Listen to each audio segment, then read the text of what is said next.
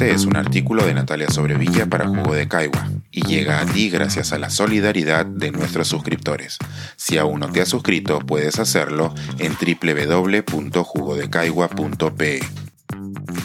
La ruta del bicentenario. Unir con dos ruedas, batallas, deporte y ciencia.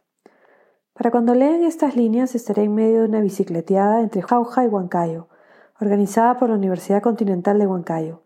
Cientos de jóvenes se estarán uniendo acompañados en este trayecto a los cuatro ciclistas de élite a quienes yo también acompaño en algunas de las rutas que atravesaron los libertadores durante las guerras de independencia.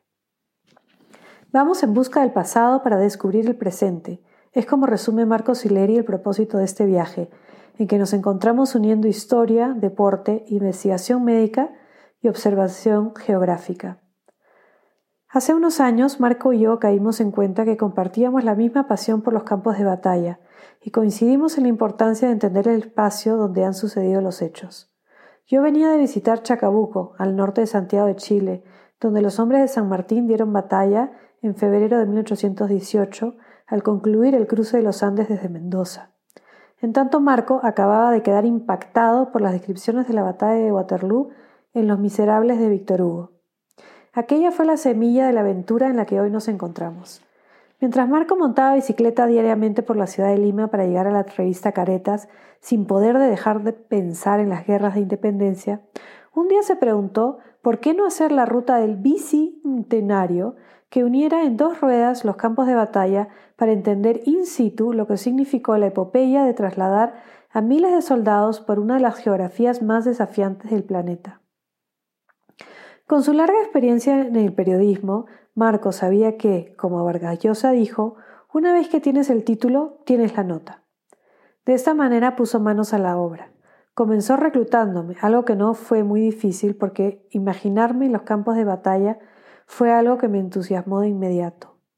Su idea inicial era empezar por el sur, subir desde Arequipa a Puno, pasando por los campos de Uchamiri y proseguir por los de Huaki y Cepita al borde del lago Titicaca.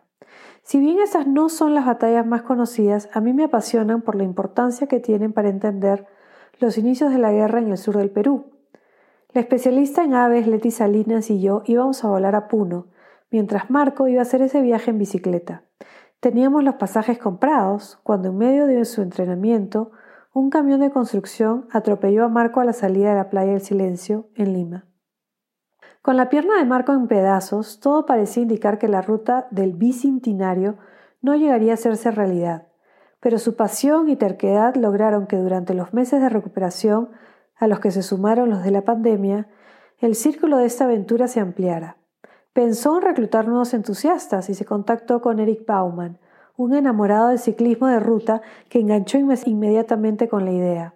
Así Eric trajo a algunos de sus compañeros pedaleros, a Caroline Lindsay, una triatlonista de élite a quien se le conoce por su entrega en las pistas, a Romina Medrano, nuestra campeona nacional en carrera contra reloj, Juan Caína, que a los 14 años se inició en la triatlón y que desde entonces ha conquistado un sinnúmero de títulos, y a Roinar Navarro, nuestro primer olímpico de bicicleta, un guantino que dejó en alto el nombre del Perú en Tokio. Pero los preparativos no quedaron ahí. Durante la pandemia, Marco conoció al doctor Roberto Achinelli, el director del Instituto de Investigaciones de Altura de la Universidad Cayetano Heredia, quien al escuchar los planes supo que se le presentaba una oportunidad única de estudiar el rendimiento en altura de un grupo muy variado. Achinelli concibió la investigación en la que estos días nos monitorea a los deportistas y no deportistas durante todo el trayecto. Esto ha implicado sacarnos sangre antes, durante y después de la expedición, vigilar nuestro ritmo cardíaco y la saturación de oxígeno en todo momento, así como nuestra respiración durante toda la noche con un aparato difícil de describir. Al final de cada jornada nos hacen pruebas de esfuerzo respiratorio y llenamos encuestas que dan detalle de nuestros cambios en el sueño y nuestra resistencia a la altura. Ayer en Cerro de Pasco, a los 4.380 metros sobre el nivel del mar, la prueba fue realmente intensa para nuestros centauros modernos. En ese segundo día Nuestros pedaleros habían partido de Ollón a las 6.45 am y remontaron la castigadora cordillera de la Viuda en poco más de nueve horas con breves descansos. Ha sido sin duda la prueba más feroz, atravesando lo que el hijo del general Álvarez de Arenales describió de esta manera en su diario. Es difícil explicar la extraña y aterrante sensación que se experimenta al atravesar aquellas solitarias eminencias en contacto con la región de las nubes. Este es un artículo de Natalia Sobrevilla para Jugo de Caigua y llega a ti gracias a la solidaridad de nuestros suscriptores. Si aún no te has suscrito, puedes hacerlo en www.jugodecaigua.pe.